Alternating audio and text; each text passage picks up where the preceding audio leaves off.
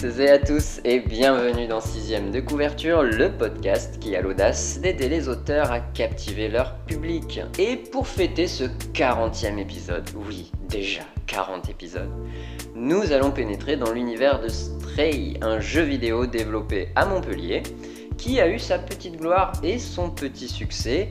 Alors que le concept est quand même totalement dingue, le joueur incarne un chat. Oui, un chat dans un univers de robots où les humains ont apparemment disparu. Hmm, que s'est-il passé Et surtout, comment le studio a réussi à construire tout cet univers en partant de rien Eh bien, c'est l'occasion de parler du world building, la construction du monde. Et pour approfondir tout ça, bien sûr, notre conseillère littéraire préférée est avec nous, Florence Georgeon. Bonjour Florence. Bonjour Bastien, bonjour à toutes et à tous. Alors effectivement, les chats sont les rois d'Internet, c'est connu. Et les vidéos de chats font des, des millions de vues. Donc je, me suis dit, si on fait un épisode sur un jeu vidéo dont le personnage principal est un chat, on va certainement faire des millions d'écoutes minimum.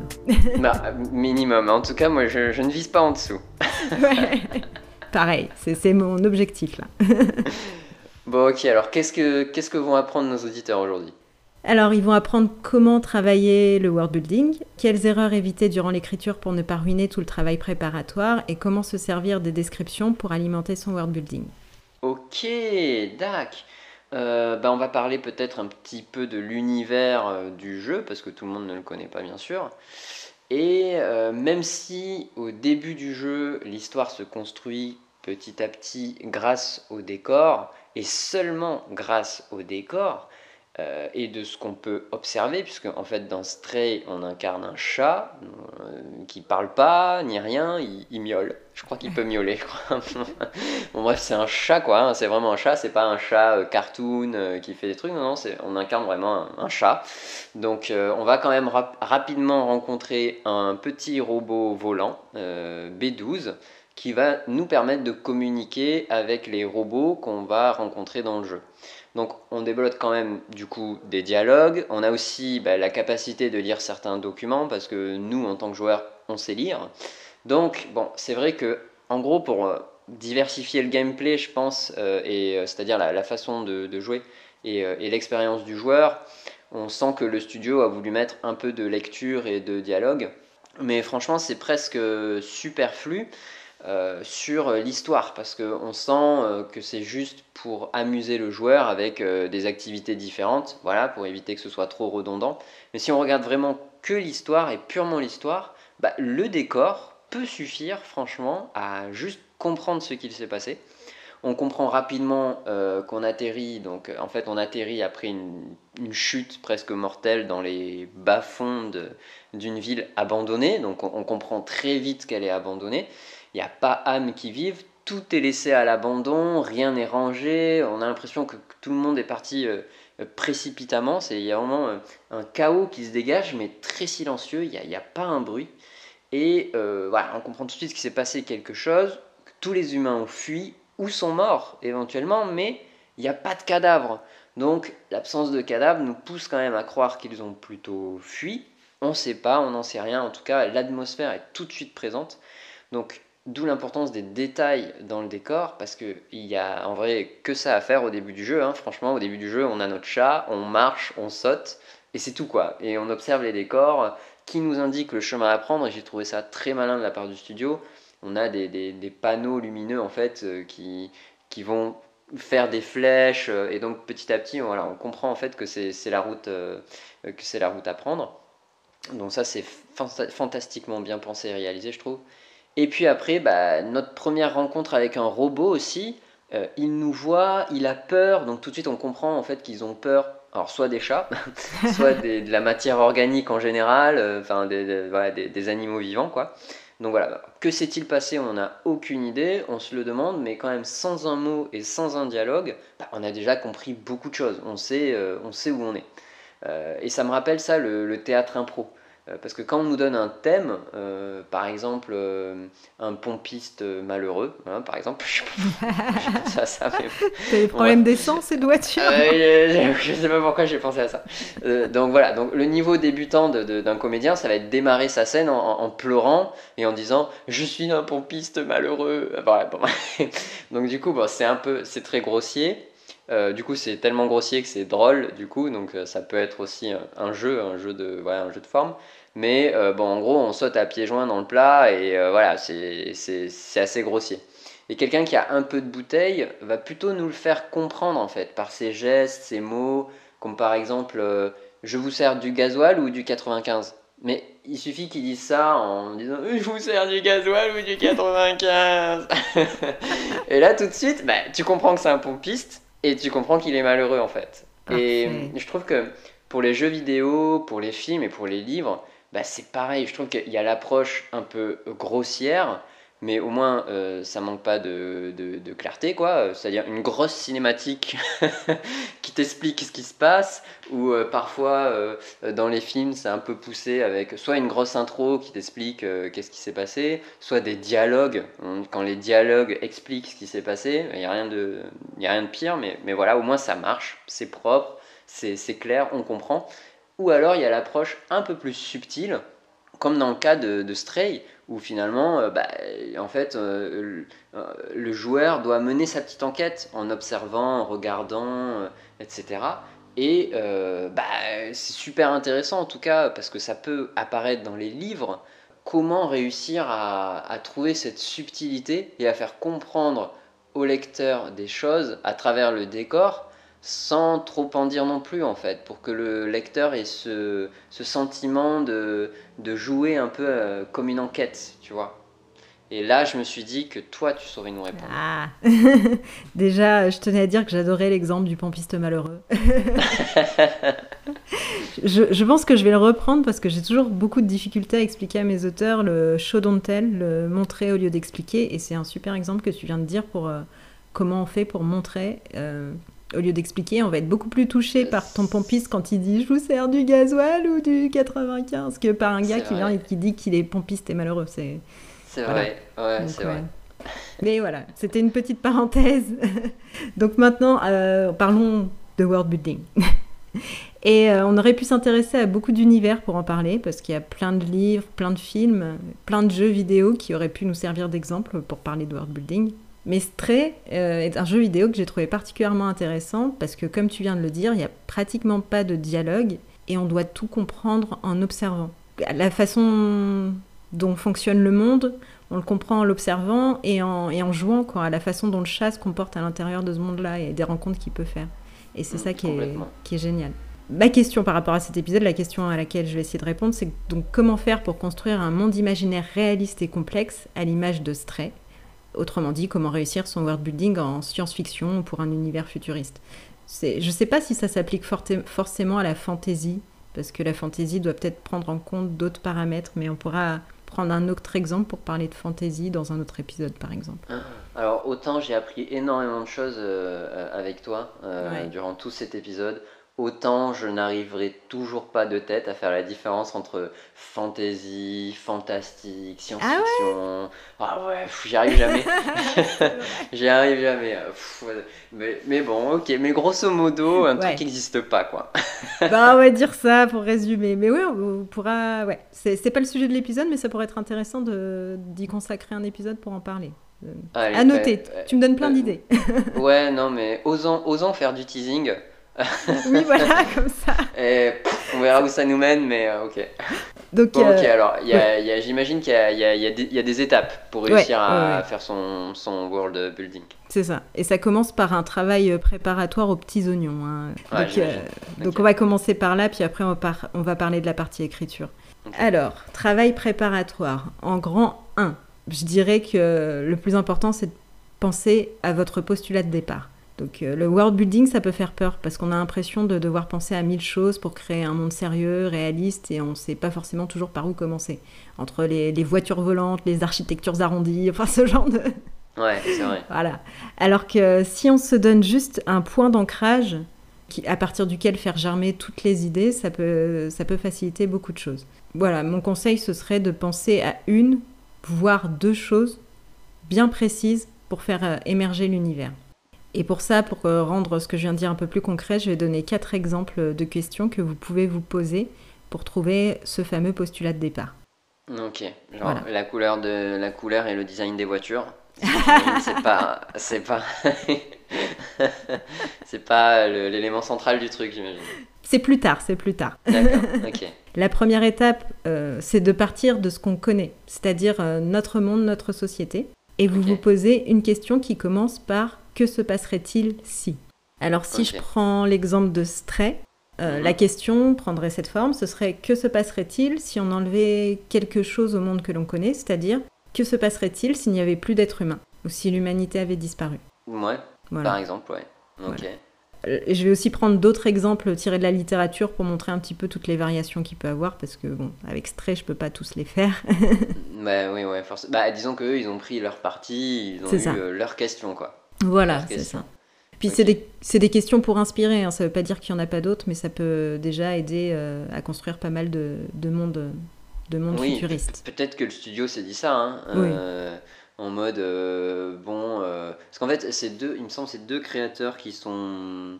Donc, qui, qui, qui, sortent d'Ubisoft, qui est un studio, si certains connaissent, qui fait notamment les Assassin's Creed. Donc en fait, c'est un studio euh, québécois, je crois. Euh, donc voilà, bah, après, ils sont un peu partout dans le monde il y a une agence à Montpellier.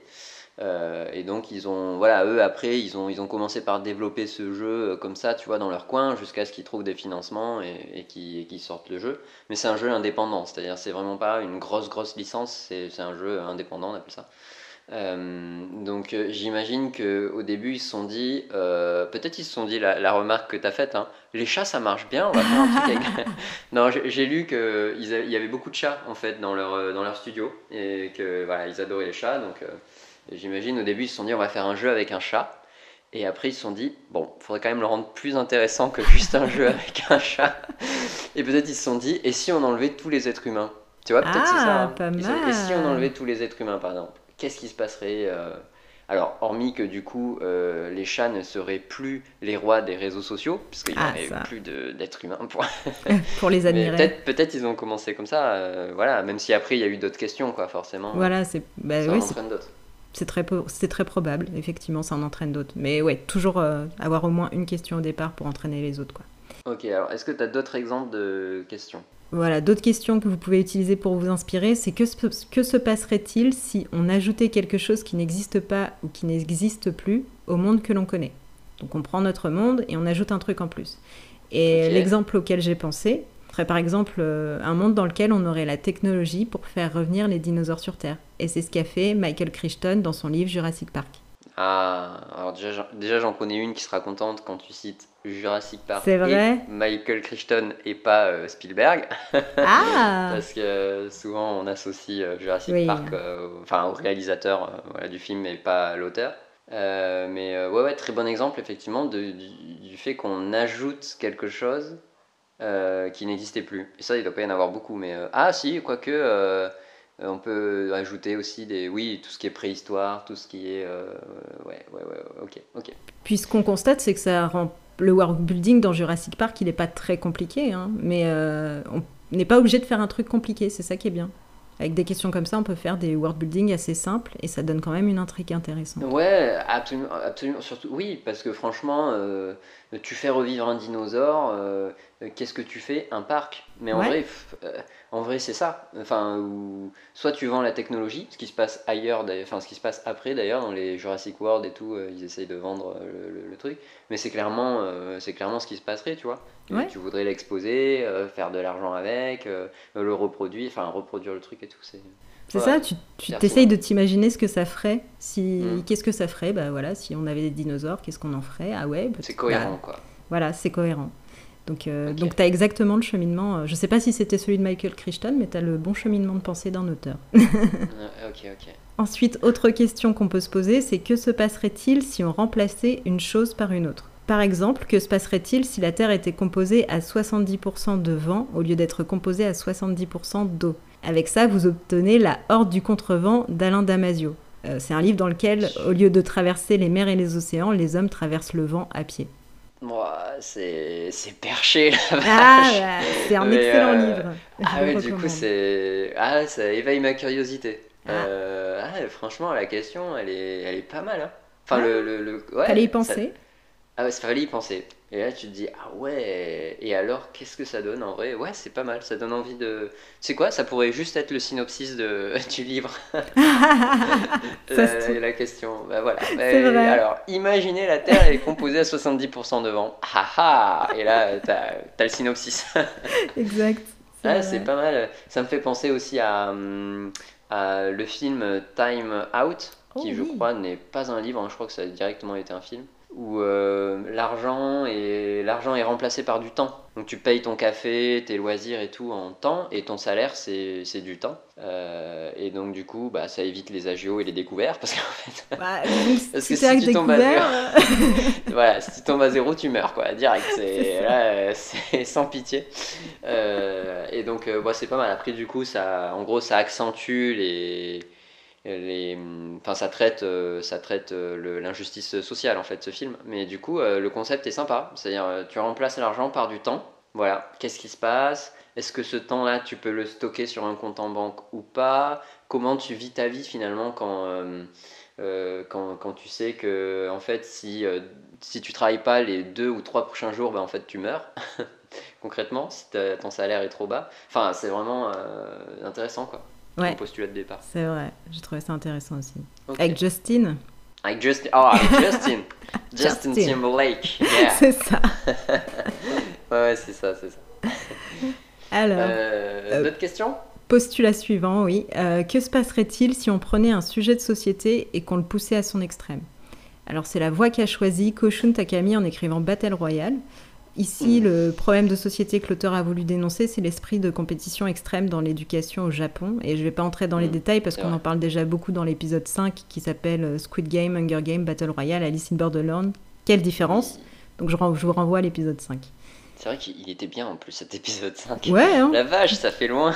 Ah, bah là, oui. Mais euh, ouais, c'est vrai que voilà, c'était à l'époque de Squid Game et tout, euh, et on avait, on avait sorti cet épisode-là, et, euh, et c'était franchement pas mal le sujet. Ouais, C'est vrai. Moi, je, nous auto-congratule. Mais ouais, euh, on écoute, peut, on euh, droit. prend du plaisir, euh, on partage. C'est ça. ok, ok.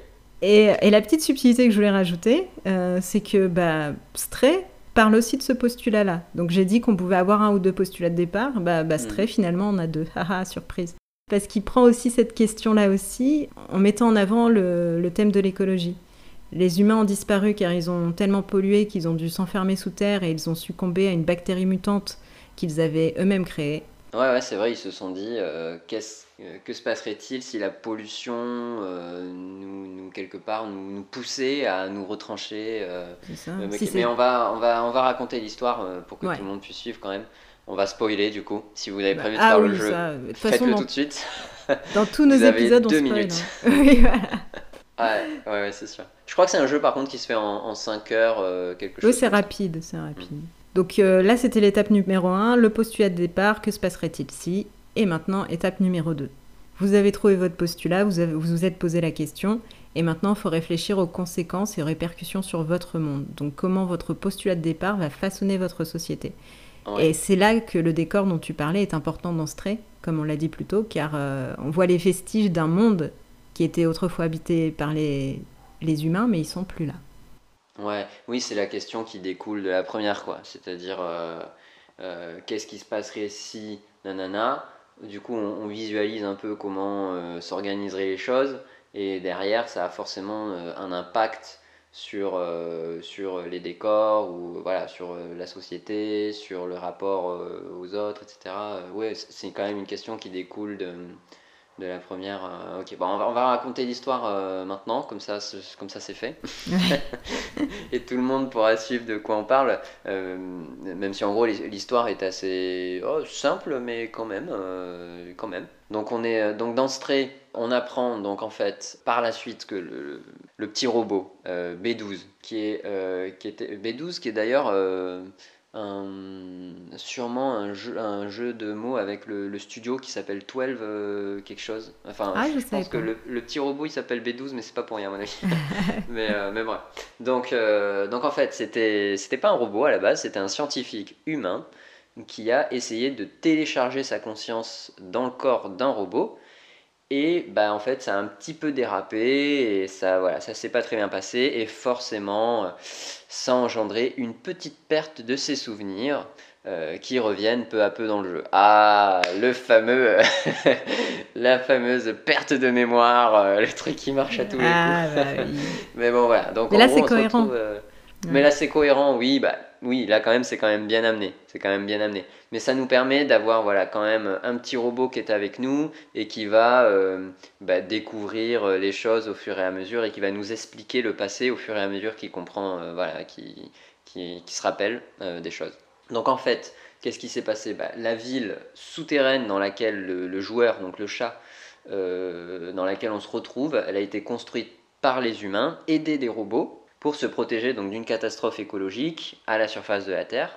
Mais pas de chance, en fait, il y a eu une épidémie qui a fini par emporter tous les humains et développer une sorte de, bactérie euh, mangeuse d'humains et de robots, quoi, les, les ils appellent ça, condamnant du coup, euh, en fait, les, robots qui eux ont survécu à rester sous terre. Donc c'est pour ça que les robots euh, sont emprisonnés sous terre et ils ont peur du chat au départ parce qu'ils pensent que c'est un zurk. Donc voilà, donc en fait bah, les robots du coup bah, ils se sont organisés tout seuls, euh, sans les humains. Ils ont construit une société euh, comme l'auraient fait les humains. On trouve même d'ailleurs au début du jeu un guitariste ah oui. qui, euh, je sais plus comment c'est amené, mais en gros c'est un guitariste mais qui ne sait pas jouer. Enfin je sais plus comment c'est amené, mais c'est ou alors il sait jouer de la guitare mais il a aucun morceau, enfin il sait pas quel morceau jouer. Enfin c'est vraiment bizarre. On dirait qu'il a été programmé pour être guitariste mais qu'il a pas de chanson. Quoi. C'est vraiment. c'est ça c'est comme si un lecteur euh, CD euh, pouvait parler en disant bah, Je sais lire la musique, mais j'ai pas de CD. Quoi. Enfin, c'était un peu,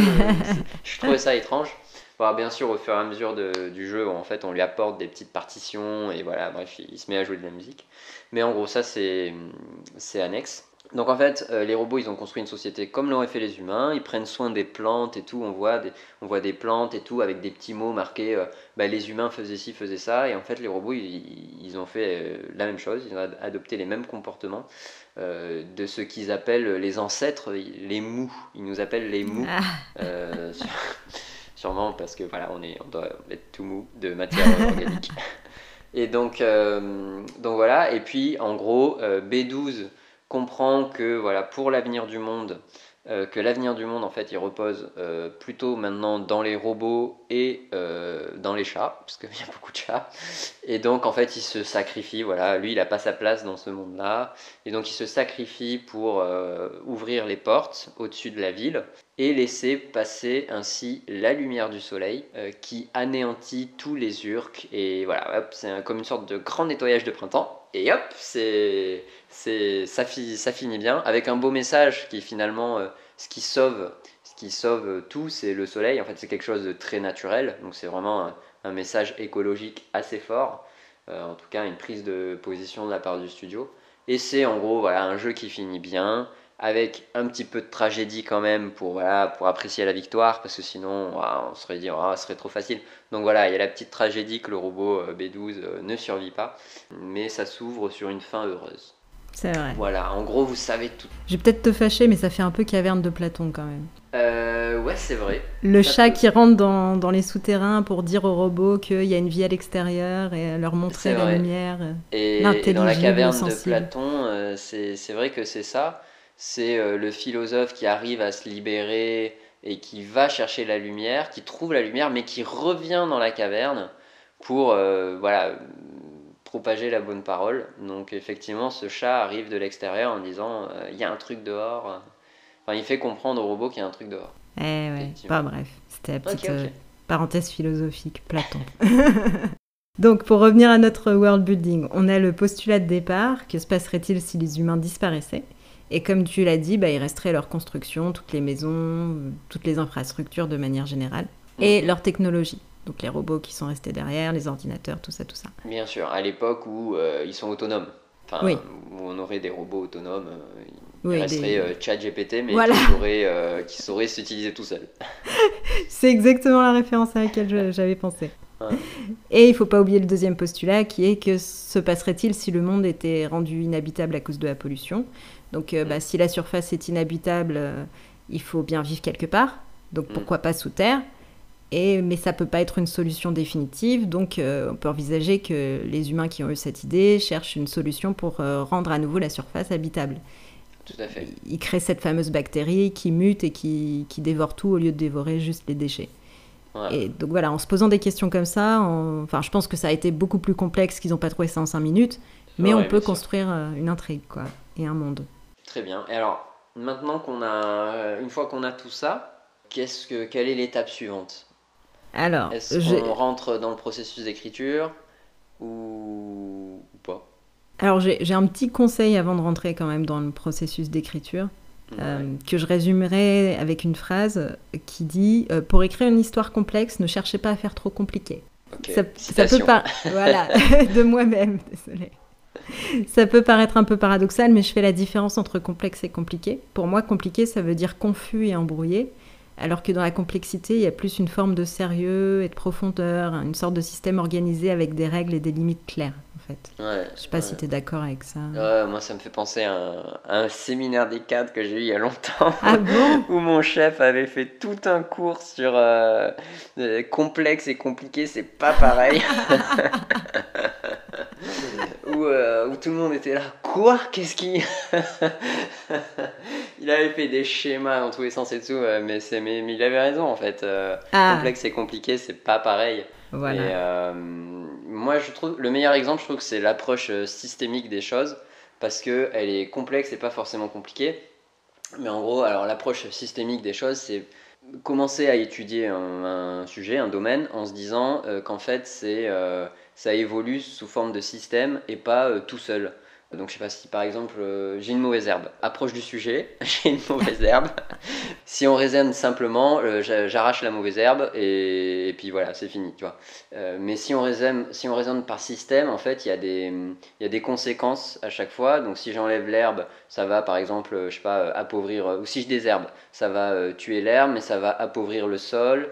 Donc du coup, euh, il n'y a plus de graines saines qui va, qui va venir se planter. Donc du coup, ça laisse la place aux graines éventuellement euh, pas, pas saines, de mauvaises herbes, euh, qui seraient plus résistantes. Donc la mauvaise herbe va revenir. Enfin, ce genre de choses en fait. Analyser les choses par système, c'est finalement se dire que quand je vais toucher, toucher un truc, toucher un facteur, commencer à modifier un truc, bah, en fait, ça va modifier un autre truc par ricochet. Ah ouais, c'est ça, par ricochet, c'est pas mal ça. Ah, pas mal, C'est pas mal. Par ricochet, ça explique bien euh, l'approche systémique. Donc en soi, c'est complexe parce qu'il y a plein de liens d'une chose à une autre, mais c'est pas si compliqué que ça parce que les liens euh, en eux-mêmes sont pas compliqués, tu vois. Ils peuvent l'être, auquel cas ce sera complexe et compliqué. Mais en tout cas, ça peut. Ça peut être complexe et au final, euh, comme disait Descartes, un problème complexe, c'est la somme de problèmes simples. Donc finalement, quand, tu zoomes et que tu regardes euh, les conséquences d'un truc sur un autre, bah, c'est simple. Et tu vois, et tu peux passer comme ça de petit bout en petit bout. Exact. Donc euh, c'est complexe parce qu'il y a plein de petits bouts, mais chaque petit bout est simple finalement. Donc c'est pas compliqué. c'est ça. Je sais pas si j'ai été clair, mais en gros. Euh, oui, non, mais je comprends. Si, ce serait compliqué dans le sens où tu essaierais d'observer le système et que tu comprendrais rien parce que tu comprendrais pas comment les choses sont reliées les unes avec les autres. Là, c'est compliqué et ça veut dire qu'il y a un souci dans la construction de ton système. Exactement, c'est ça. Ouais, et euh, ben ce qui peut exister, hein, euh, voilà. Ouais, mais c'est une très bonne analogie pour parler de world building parce que c'est exactement ça que je, je, voulais dire en fait. Ah, parfait. Voilà, parce que pour créer un, univers complexe sans être compliqué, il est préférable de se concentrer d'abord sur les aspects du world building qui vont avoir de l'importance dans l'histoire et après ah de les ramifier hmm. voilà, avec ce dont vous aurez besoin pour votre intrigue. Mais ah euh, ouais. voilà, bah, passez pas trop de temps en fait à développer la politique, l'économie ou la religion de votre monde si c'est pas important dans l'intrigue. Ouais. C'est un peu ça l'idée. Euh, par exemple, dans ce trait, la structure politique, elle est pas hyper claire, mais on s'en fiche. Parce que, enfin, on sait pas qui est le dirigeant, par exemple, du dôme, euh, on sait pas si c'est une république, un royaume, une anarchie. Ouais, on, on, sait qu'il y a une police, parce que, enfin, et qui, font attention à ce que, personne n'aille à l'extérieur. Voilà. Ouais, c'est ça. C'est pour nous un peu nous empêcher d'aller à l'extérieur, quoi. C'est ça. Il y a une règle, elle est simple. Euh, et il y a aussi des extérioristes qui sont un petit peu, qui sont les robots qui veulent aller vers l'extérieur justement, et qui sont un petit peu considérés comme des terroristes parce que, parce que bah, techniquement ils n'ont pas le droit. Mais à partir de cette règle simple, tu peux faire des ramifications, et tout ce qui va pas toucher à ce système-là, c'est pas très utile que que tu t'y attardes dans ton world building. C'est vrai. C'est vrai. C'est presque même. euh, on a presque l'impression que c'est un tome 2, tu vois. Ouais. C'est presque. euh, voilà, dans ton tome 1, tu, construis vraiment ce qui est important pour ton histoire. Et après, euh, dans le tome 2, tu vas commencer un peu à complexifier les choses parce qu'il va y avoir des, histoires secondaires, des choses comme ça, qui vont venir étoffer, euh, étoffer le truc, quoi. On a presque envie de le voir comme ça. Bah ouais, puis c'est- même le conseil que je donnerais, bah j'anticipe un peu sur la partie suivante dont je voulais parler, mais euh, à tous les auteurs qui font un gros travail de world building et qui pourraient se sentir frustrés à l'idée de ne pas pouvoir tout caser dans leur livre, bah, euh, rien n'empêche d'écrire d'autres livres et d'utiliser tous ces aspects que vous n'avez pas traités pour, euh, pour écrire d'autres histoires. Donc, euh, Ouais. donc, très bonne idée. Et donc voilà, donc je résumerai juste cette dernière étape, c'est demandez-vous toujours qu'est-ce qui est important pour l'histoire essayez de, de concentrer votre, euh, votre travail de création d'univers sur cette question et de voir les ramifications. Mais n'a- n'allez pas trop loin non plus. Enfin, sinon vous allez être frustré de ne pas pouvoir tout caser et vous allez pas forcément, tout va pas forcément être utile dans votre intrigue. Ça va créer des longueurs, quoi, même. Ouais, ouais, ouais. Et puis voilà, essayez de partir d'un point, comme on a vu tout à l'heure, pas, pas d'en faire 36. Mm. Genre, euh, si vous partez de la politique, est-ce que ça a un impact sur la religion? Est-ce que ça a un impact sur l'économie? Mais faites pas politique d'un côté, économie de l'autre, euh, oui. religion de l'autre. Essayez de tout créer dans une forme de d'arbre et que ça fasse des ricochets les uns avec les autres. J'aimais bien ton, ton image. Donc voilà. Donc, euh, donc on va pouvoir parler des erreurs à éviter durant l'écriture du roman, mais euh, ce sera part- après une petite page de publicité. Ah oui N'oubliez pas que Sixième de couverture, c'est aussi une chaîne YouTube du même nom et un Instagram à florence-georgeon. Et vous, pour nous encourager, vous pouvez noter 5 étoiles ce podcast sur la plateforme de votre choix. Et n'hésitez pas également à partager cet épisode à l'une de vos connaissances si vous estimez que nos conseils peuvent l'aider. Et c'est au travers du nombre d'abonnés que nous, nous pouvons voir si vous appréciez le podcast. Donc, si vous aimez, abonnez-vous. On publie tous les 15 jours. C'était effectivement la petite page de publicité euh, pour nous court, encourager. ouais, ça va. Et donc, euh, bon voilà, on vient de voir comment faire tout le travail préparatoire qui va permettre de créer un monde euh, crédible. Et maintenant, on passe à la phase d'écriture. Comment mettre tout ça sur papier? Alors, comment mettre tout ça sur papier? Bah, Je vais donner quelques conseils. Parce que j'ai lu pas mal, effectivement, de romans de science-fiction et j'ai vu quelques erreurs qui revenaient. Donc, mon conseil numéro un, c'est les informations que vous mettez dans votre, euh, dans votre histoire doivent être utiles à l'in- à l'intrigue. C'est ce que j'ai dit un petit peu plus tôt. Mais c'est vrai que c'est vrai que c'est pas la première fois que tu le dis de toute façon et qu'on sent que c'est vraiment euh, un peu l'élément clé pour éviter de se perdre quoi. Bah, ça aussi, pour éviter de se perdre en tant qu'auteur et pour éviter de perdre son lectorat. Parce que j'ai déjà vu beaucoup d'auteurs et d'autrices qui voulaient absolument tout expliquer de leur monde, alors que la plupart du temps, la moitié des éléments fournis bah, vont pas être utiles.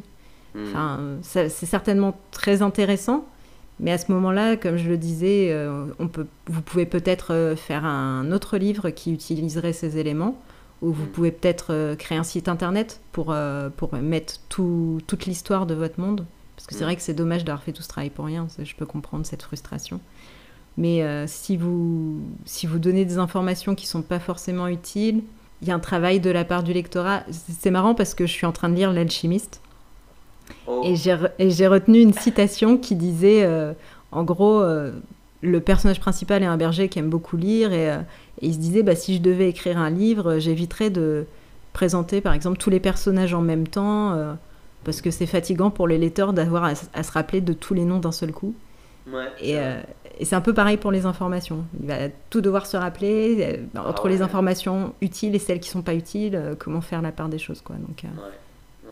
donc, donc voilà, rassurez-vous, vous n'avez pas travaillé pour rien. Si, si vous avez trop d'informations, c'est certainement que vous avez fait du bon travail. Mais, mais demandez-vous toujours si c'est utile pour l'histoire. Et, et je voulais parler aussi de cette fameuse règle euh, d'Hemingway, l'iceberg d'Hemingway. Je ne sais pas si tu connais. Non, non. Hmm. Non. Alors Hemingway, bon bah, euh, il est connu, hein. et il a fait une petite citation que je vais lire maintenant. Donc le déplacement majestueux de l'iceberg est dû au fait qu'un neuvième seulement se laisse voir à la surface de l'eau.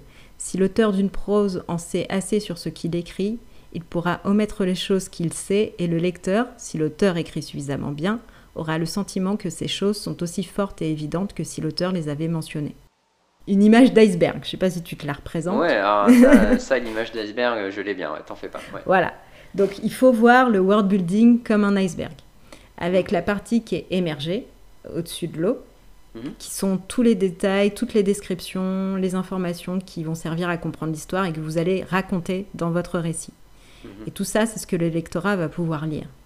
Mais dans l'iceberg, il y a aussi une grosse partie qui est immergée. Et ça, ce sera tout ce que le lectorat ne pourra pas lire. Mais tout ce qu'il va déduire et comprendre par rapport à, la façon dont les personnages se comportent dans le, monde, aux interactions, aux réactions. Ça ne va pas être dit clairement, mais on va, on va comprendre qu'il y a de la profondeur derrière. Ah, d'accord. Donc c'est autre chose qu'un travail préparatoire qui serait dans l'ombre, euh, où seul l'auteur le sait, parce que après, euh, certes, on n'écrit pas tout, mais euh, ça permet d'être cohérent et de pas écrire d'incohérence de, dans son roman, quoi. Euh, c'est ça. Quand, quand, quand, on fait tout ce travail préparatoire, même s'il est gros et qu'on ne peut pas tout expliquer parce que ça servirait à rien, nous, en tant qu'auteur, ça nous permet quand même de rester cohérent dans la façon dont vont évoluer les personnages ou ce genre de trucs. je sais pas si par exemple euh, euh, euh, les gens au bout de 50 ans ils meurent et que c'est pas forcément dit tu vois dans le livre parce que c'est pas forcément important c'est un truc annexe si toi tu le sais en tant qu'auteur, ça t'évite d'écrire un personnage qui a 60 ans, quoi. Enfin, oui, c'est vrai. Voilà. par exemple. ouais. Par exemple, quoi. Mais là, c'est pas ça ce que tu nous dis. Là, c'est vraiment le lectorat, il va quand même deviner. Il va deviner. Ou alors il devinerait en se disant tiens, c'est bizarre, il y a que, il y a que des jeunes pas qu'à partir de 50 ans on est moins jeune, hein. c'est pas ce que je veux dire. Je soigne un petit peu notre lectorat, mais, mais en gros, il comprendrait que ah, il y a que des jeunes, euh, donc il y a sûrement un truc euh, à partir d'un certain âge. En gros, ce serait un truc comme ça. Par exemple, euh, on pourrait imaginer ça. J'aimerais trouver un exemple par rapport à Stray, mais. si, peut-être. si, on devine que les humains ont disparu, mais on sait pas exactement quand, par contre. Tu vois, s'il y a ah, 10 ans, euh, s'il y a 20 ans, s'il y a 100 ans. C'est vrai. On ne le sait pas parce qu'au final, c'est pas important pour l'histoire. C'est ça. C'est juste qu'ils ont disparu. Très bon euh, exemple. Et avec les traces qu'on a, on, voit bien qu'il n'y a, pas, y a pas 1000 ans, quoi. On voit bien qu'il n'y a pas 1000 ans. Mais c'était pas il y a 10 ans non plus. Ouais. Euh, tu, tu, sens que c'est une période, peut-être 50, 100 ans, quelque chose comme ça, où, où ça a quand même eu le temps de se dégrader mais euh, les robots sont toujours actifs, il se passe toujours des choses, enfin voilà, ça n'a pas tout révolutionné non plus. C'est ça, très bon exemple, parfait. ok, bah écoute, euh, il faut m'appeler, donc euh, 00 euh, exemple. ok, donc ouais, Bah, c'est exactement ça. Tu, tu, peux le déduire, t'es pas forcé de tout dire, il y a des choses que ton lecteur pourra comprendre parce que tu as tellement bien travaillé sur ton world building, enfin voilà, il comprendra la profondeur de, de ton monde. Ok, donc euh, ça c'était euh, en gros que les informations qu'on écrit et qu'on donne au lecteur doivent être utiles à l'intrigue. C'est ça. En deux, mon conseil numéro 2, ce serait de distiller les informations tout au long du récit. ça aussi c'est une autre erreur, une autre erreur que je vois assez fréquemment. Il y a beaucoup d'auteurs et d'autrices qui veulent absolument tout dire dès le début, avant même de commencer l'histoire parfois. oui, c'est vrai. C'est euh, vrai. tu sais, c'est la fameuse question quand tu regardes un film avec quelqu'un et qui te dit Mais pourquoi il dit ça? Et t'es là en mode Mais je sais pas, regarde Ou c'est le plaisir aussi de découvrir l'histoire petit à petit et pas de, de, tout comprendre d'un coup en fait. Parce que sinon, euh, tu perds la saveur de, de l'enquête. Tout à fait. Bah ouais. Et puis, je trouve aussi que ça risque de rendre le début un petit peu trop encyclopédique et euh, d'avoir l'impression de lire une fiche, une fiche Wikipédia du monde au lieu de lire une histoire. Genre, euh, euh, il y a 3000 ans, il s'est passé ci, maintenant les humains vivent comme ça, et leur religion c'est ça, et leur politique c'est ça, et bon, maintenant je vais vous raconter une histoire. Ça revient un petit peu au conseil numéro 1, on va le comprendre déjà au fur et à mesure. Vous avez tout un roman pour montrer et expliquer tout ça. Donc Mm. n'hésitez pas à prendre votre temps. Ne gâchez pas tout pour le lectorat dès le départ. Déjà, ça fait beaucoup d'informations à avaler d'un seul coup. Et puis peut-être qu'il aura envie d'être comme un explorateur et de découvrir des choses au fur et à mesure. Et là-dessus, je trouvais qu'on pouvait s'inspirer aussi des jeux vidéo, et notamment de Stray, mais beaucoup de jeux vidéo fonctionnent de, de cette façon, je trouve. C'est-à-dire que dans les jeux vidéo, il y a toujours une première phase, qui est la phase d'apprentissage, de découverte du jeu et de prise en main des manettes. Toi qui Ouais, joues beaucoup. T'as remarqué ça aussi, oui. Ouais, ouais, bien sûr. Et c'est une phase euh, justement qui est de plus en plus, enfin plus les jeux vidéo avancent, plus elle est, elle, elle est longue, elle prend du temps, elle est mêlée à l'intrigue, où tu vas découvrir les commandes euh, petit à petit, quoi. On va pas tout donner d'un coup. Parce qu'en plus, là, pour le coup, il y a un vrai phénomène d'apprentissage, quoi. C'est-à-dire que euh, tu, dois, euh, tu dois apprendre sur quel bouton appuyer. euh, Enfin, tu vois. Donc, Ouais. si tu sais pas, t'es bloqué dans le jeu, quoi. Donc, il laisse aux joueurs quand même le temps d'apprendre. Mm. Ouais. Ouais. Et ben, je trouve que cette façon de découvrir l'univers étape par étape, euh, bien que pour le jeu vidéo, il y a une, euh, une raison qui est celle de, bah, de pouvoir avancer dans le jeu, c'est une bonne analogie pour le roman aussi, parce que enfin, c'est bien de ne pas avoir toutes les informations d'un seul coup, en mode alors euh, il se passe ça, il y a une bactérie, elle mange tout, ensuite il y a une ville souterraine qui est peuplée de robots, a- avant il y avait des humains mais ils ont disparu. Enfin, t'imagines s'ils avaient dit ça dès le début, comment ce serait Ah ouais, triste alors, pff, ouais, non. Euh, non, mais justement, ce qui, ce qui t'invite à tourner les pages, à continuer ton jeu, c'est parce que tu veux savoir, quoi. Voilà. Donc si on te ça. le dit, bah c'est fini. C'est ça. Ouais, il faut trouver un juste milieu entre les informations que vous allez donner pour éveiller la curiosité et celles Mm. que vous allez garder pour plus tard, pour entretenir un petit peu le mystère. Donc, euh, Ouais, ouais, je suis ouais. d'accord. ne pas tout dire dès le début. C'est, ça peut être contre-productif. Donc, ensuite, mon conseil numéro 3, ce serait de s'assurer que le monde ait des règles logiques. Ah bah Mais ça, ça peut déjà être préparé dans le world building, techniquement. Mais, mais Ouais, faites mais- attention aussi durant l'écriture. D'où l'intérêt du world building, juste, de, Ouais. de toute la phase préparatoire Ouais. et, de, et de ce qu'on disait, que l'auteur en sait forcément plus euh, que, que, que le lecteur euh, ou que ce qu'il va donner au lecteur, quoi. Mais c'est pour pouvoir rester euh, cohérent et logique. Ok. Tout à fait. Là encore, c'est par rapport à des erreurs que j'ai pu lire. Ça, enfin voilà, ça arrive de faire des erreurs, mais je, je le note pour que vous, soyez capable de les corriger si jamais c'est peut-être quelque chose que vous avez écrit dans votre manuscrit. Euh, ce serait d'avoir euh, des, héros ou des héroïnes euh, tout puissants, qui sont imbattables, soit parce qu'ils ont des capacités, la capacité de se régénérer, ou un pouvoir de guérison, ou, parce qu'ils ont un médicament, une plante magique qui les soigne dès qu'ils en mangent. Enfin voilà, c'est. Je trouve que c'est dur de ressentir de l'empathie pour des personnages comme ça parce que tu sais que bah ils peuvent pas il peut pas leur arriver grand chose parce que de toute façon ils vont s'en sortir ils ont de toute façon les moyens. Donc on a du mal à, à, à ressentir une émotion quand quand il y a de l'action. Et, euh, et ça rend d'autant plus illogique la mort d'un personnage parce qu'on se demande pourquoi il n'a pas pris la plante magique ou pourquoi il n'a pas été régénéré, sachant que tu as 15 personnages avant qui ont survécu euh, comme ça. ah ouais, ouais, je comprends, ok. Donc, euh, donc si- s'il y a des règles claires avec des limites et des conséquences, genre, euh, je sais pas, on peut effectivement se régénérer, mais euh, ça, ça, te, ça te bousille 10 ans d'espérance de vie. donc tu fais Ouais, c'est ça, où, où t'as un taux de toxicité, tu vois, et si t'en prends Ouais. trop, tu, tu, tu meurs euh, empoisonné ou, ou quelque chose comme ça, quoi. Hmm. C'est ça, que ça ait un véritable impact pour vos un- personnages et pour enjeu. votre monde. Ouais, que ce soit pas juste comme ça, trop facile quoi. Faut pareil, c'est encore la ramification dont on parlait tout à l'heure. C'est chaque action a des conséquences et un impact et ça entraîne une ramification. Si, si ces individus ont développé le pouvoir de se régénérer, par exemple, ça leur vient peut-être d'une connexion à la nature et, et forcément dans la nature rien ne se perd, rien ne se crée, tout se, transfor- tout se transforme. Ouais. Donc si tu prends quelque chose, faut que tu donnes quelque chose. Enfin, tu vois, c'est Ouais, par exemple. des ouais. réflexions, par exemple, par exemple. Ouais, ouais, pour, pour bon, après, ouais, ça effectivement, éviter de. C'est pareil dans les jeux vidéo d'ailleurs. hein, euh, euh, Il y a beaucoup de jeux où à la fin tu finis surpuissant, ça, ça plaît pas aux joueurs.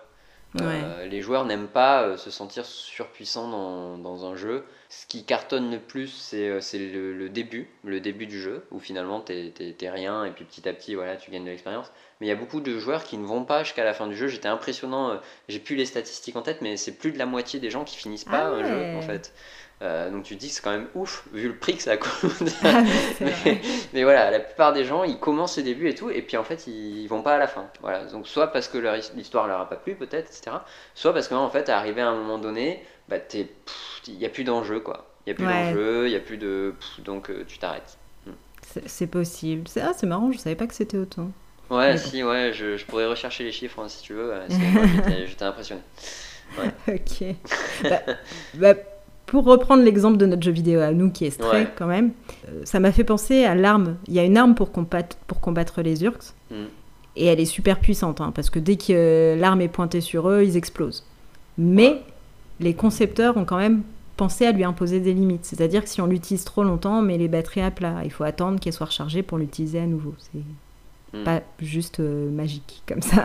Ouais, tout à fait. Ou dans des jeux d'horreur, t'as une lampe, mais euh, la lampe elle a des piles et les piles sont limitées, ou, ou les munitions sont limitées, ou voilà, il y a toujours quelque chose quand même qui vient te, te faire un petit peu peur, quoi, qui vient mettre un peu de suspense. Ok, donc des règles logiques. Et la- le dernier conseil concerne vraiment l'écriture pure, le style, ce sera de soigner les descriptions, les fameuses dont on parlait au début. Donc le lectorat va comprendre euh, le world building, euh, la façon dont fonctionne le monde, euh, la façon dont les personnages se comportent à l'intérieur, Euh, mais il va aussi en faire l'expérience à travers les descriptions que vous allez lui apporter, qui vont lui permettre de visualiser l'univers et de s'immerger dans l'histoire aux, côtés des protagonistes. Hmm.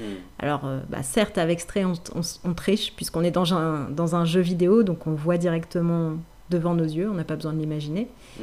Mais dans un roman, le lectorat est aveugle, et le rôle de l'auteur, ça va être de lui rendre la vue, et même plus que la vue, parce qu'on va, on va voir ça dans un instant. Quoi. Ouais. Après, euh, je pense aussi que dans les jeux vidéo, il doit y avoir un effet de aussi de lumière et de euh, comment dire et de d'éléments, tu vois. Parce que si tu mets tous tes éléments de manière trop évidente, au final, euh, bah, le joueur il voit plus rien. Enfin, tu vois, c'est brouillé. Ah, Donc euh, je pense que c'est un peu comme dans la photo, comme dans les vidéos. Enfin voilà, tu dois quand même, euh, je pense, euh, mesurer euh, quel élément du décor est plutôt dans le fond et finalement euh, lui faire une couleur un peu terne parce que finalement c'est pas important et quel élément va, va ressortir par une couleur ou par un relief parce que c'est important. Je pense que c'est la Ah. même réflexion en tout cas que, euh, que quand tu écris une description dans un livre. Je pense que c'est la même réflexion, ça se traduit pas de la même manière mais je pense que la réflexion est aussi.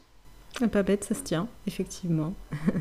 Bah, j'essaie d'apporter des choses moi aussi sur ce Ah bah podcast. oui, enfin, je veux mais- dire, voilà. mais je- t'en apportes beaucoup. Donc, euh, donc ouais, il a, pour les descriptions, il est important qu'elles soient vivantes, et euh, il y a plusieurs moyens d'y arriver pour ça. ok. Donc les descriptions peuvent, peuvent servir le style de l'auteur. C'est l'occasion d'être un petit peu poétique, drôle, sceptique, pince sans rire, tragique, etc. Et euh, d'intensifier le caractère du personnage principal. Ok. Ah oui, là on avait du coup un, un extrait de Toine de Maupassant, donc où il décrit euh, bah, un coucher de soleil, mais à la Maupassant quoi. Donc, le soleil baissait lentement sur les hautes collines qui ferment l'horizon au paysage de la Normandie. Les meules, les fermes, les bois de hêtres et dans les lointains ah, les, pardon, les bois de hêtres qui, dans les lointains, se découpaient en noir sur l'or rouge du jour tombant, prenaient une importance étrange, une allure singulière, une poésie pénétrante et douce. Voilà, après il aurait pu dire il y avait un coucher de soleil euh, à la ferme. Mais C'est un peu plus lyrique euh, dit comme ça, quoi. Ça, donne plus- ça. c'est un peu plus poétique. Ouais, Voilà, ça donne de la force à l'écriture, quoi. Et ça, et ça te permet de, de décrire, euh, peut-être, je sais pas, les meules, peut-être les fermes, peut-être les bois de hêtres, c'était important. Euh, Ouais. Donc ça permet quand même de d'écrire quelque chose, mais de pas ennuyer le lecteur finalement, plus par le travail du style. Tout à fait. Ouais. Et aussi, autre point, je disais tout à l'heure, euh, le lectorat est aveugle, il faut lui rendre la vue, mais il faut pas se contenter de la vue. C'est généralement le sens qu'on privilégie, mais il faut se rappeler qu'on en a cinq. Et il faut pas hésiter à utiliser les cinq sens pour vos descriptions. Pas forcément en même temps, hein, mais essayez de varier. Ouais. Quoi. Ouais, ça c'est vrai, hein, ça c'est c'est quelque chose euh, à laquelle je pense jamais. hein. Tu vois, en tant qu'auteur, euh, je- et pourtant ça fait toute la différence, je trouve. Et j'ai trouvé un, un extrait de le, Le jeu de la dame de Walter Tevis. Euh, donc c'est la salle de classe sentait la poussière de craie et ses chaussures grinçaient quand elle marchait devant les joueurs alignés côte à côte. La salle était silencieuse. Elle sentait sa propre présence en son centre, petite, robuste et aux commandes. Dehors, des oiseaux chantaient, mais elle ne les entendait pas. Et là, on a eu, euh, on a eu euh, l'odorat avec euh, ça sentait la, la poussière, et on a eu Louis, notamment avec une salle silencieuse et des oiseaux dehors qui chantent mais qu'elle n'entend pas. Ouais, bah ouais, voilà, ça change. Ouais, ça crée Mais, tout euh, de suite une atmosphère, quoi. Enfin, ça, ça- tout de suite, ça veut dire quelque chose du personnage, quoi. C'est ça qui C'est ça. Parce que si on avait tout basé sur la vue, on aurait pu dire bah il y avait de la poussière de craie euh, Oui, sur, euh, sur le tableau, euh, elle portait des chaussures neuves. euh, ouais, Et, ça, euh, ça crée de l'émotion. Ça crée de l'émotion de, Ouais, de ça. sentir la poussière, quoi. Ouais, on sent, il y a quelque chose de beaucoup plus sensoriel et je trouve que Mm. ça, ça immerge encore davantage. Ouais, que la vue, ça aurait pas été suffisant ça, dans ce contexte-là. Parce que, Ouais. ça- comme tu dis, ça nous dit quelque chose du personnage en plus. Mm. Et la question que tout le monde se pose, est-ce qu'il faut décrire beaucoup ou pas beaucoup, puisqu'on parle de description? Et alors, Florence, est-ce qu'il faut décrire beaucoup ou pas beaucoup? Alors là-dessus, je dirais qu'il en faut pour tous les goûts. Il y a des auteurs qui vont se contenter de donner un ou deux détails pertinents pour laisser l'imagination du lectorat faire le reste. Il y en a d'autres qui vont aimer faire des longues descriptions, Stephen King, pour installer une atmosphère. non, c'est pas bien. Mais c'est vrai, ouais, il faut. Bah, faut il est aimer. réputé pour ça, oui. Enfin, il n'y a aucun mal à ça, hein. les deux sont très bien. Et, Ouais. euh, et d'ailleurs, euh, il y a des, des lecteurs qui aiment les descriptions minimalistes et, et d'autres, euh, enfin, pour pouvoir un petit peu se construire leur univers à eux dans leur Mm. tête, et d'autres qui aiment bien les grandes descriptions, qu'on les guide vraiment dans le monde et qu'on leur dise tout ce qui se passe, pour qu'ils sentent le, le plus immergé possible. Enfin, il n'y a pas vraiment de règle à ce niveau-là. C'est Mm. voilà, à chacun de faire en fonction de, de ce qui lui plaît le plus finalement. Et quand même, dernier point à dire, que si la description n'a pas beaucoup d'intérêt pour comprendre la scène, peut-être qu'elle n'est pas forcément utile. Si Ouais, vous un conseil décrivez... que tu donnes souvent aussi. Oui, c'est ça. Ouais. Je sais pas si, si vous décrivez une rencontre entre deux personnages dans un restaurant et que, et que le premier truc que vous décrivez, c'est le, le mec qui a stick sévère derrière le comptoir du bar. euh, et alors qu'on, enfin, dans la suite de la scène, ce gars-là, il a aucune importance, par exemple. Est-ce que c'est utile de le mentionner? Est-ce qu'il faudrait pas plus se concentrer sur l'ambiance romantique, sur, euh, sur le Mhm. brouhaha alentour, s'il y a de la tension dans la scène ou si c'est plutôt délicat? Enfin, voilà. Ouais, Si- ouais, je suis d'accord. mettre l'accent sur les choses importantes, quoi. Et oui, j'avais aussi un exemple euh, pas du tout littéraire pour le coup, mais auquel je pense souvent dans ce cas de figure, et j'ai déjà dû l'utiliser dans ce podcast. C'est un exemple de Camelot, forcément. Quoi, pas littéraire? C'est pas bien, euh, Florence. Bah, disons que c'est pas un livre. Alexandre, Alexandre Astier se bat pour que la comédie soit un genre à part entière et que ce Eh soit oui. pas juste ah oui tu fais de la comédie. euh. Il arrête pas de le dire. Moi je veux que la comédie soit. Il a acheté la caméra la plus chère pour faire son film. Ah oui.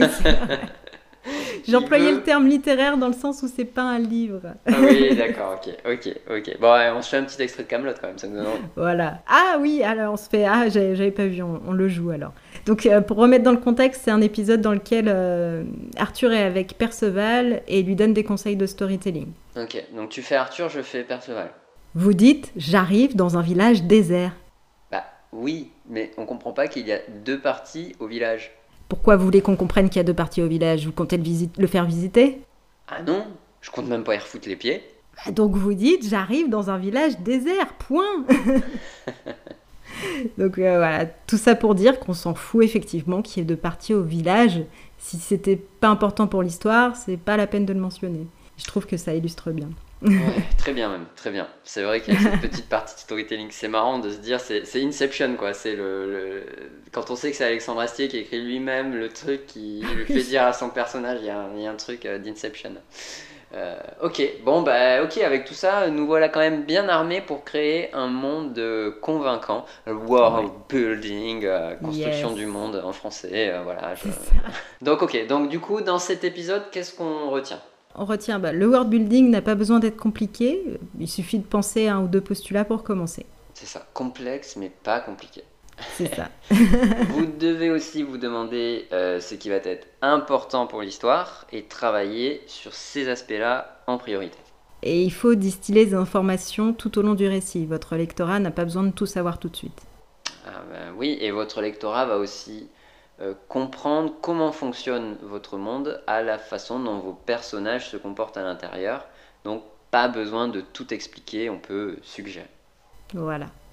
Et votre monde doit avoir des règles et des limites. De cette manière, chaque action a un impact et des conséquences logiques. Et si possible, faire des descriptions vivantes pour euh, bah, immerger le lectorat dans l'histoire et euh, lui permettre de visualiser votre monde et de mettre en valeur votre style. C'est l'occasion, profitez-en. Parce qu'après, c'est vrai que dans les, dans les dialogues, tu peux pas travailler ton style. Quoi. Un dialogue, c'est un dialogue, enfin, ça dépend quel ton tu vas donner aux personnages. Je pense aux, mousquetaires par exemple qui est sorti. Ils ont, euh, voilà, c'est des dialogues un peu comme à l'époque, bon, remanié moderne, mais voilà, on sent qu'il y a ça. Mais dans ce cas, faut l'assumer jusqu'au bout, quoi. Généralement, ton style, tu vas plutôt le travailler bah, dans la narration et dans la description. Donc c'est le moment, quoi. C'est le moment. voilà, c'est ça. Ok, bah, merci à tous, merci Florence, et puis bah, à bientôt, du coup, pour un nouvel épisode. Est-ce que, tu, est que tu seras là, toi, pour le nouvel épisode? Oui? Ah bah oui, oui, j'espère en tout ah cas. Ah bon, bah ok, bah moi aussi alors. ok, ciao, à bientôt. Ciao.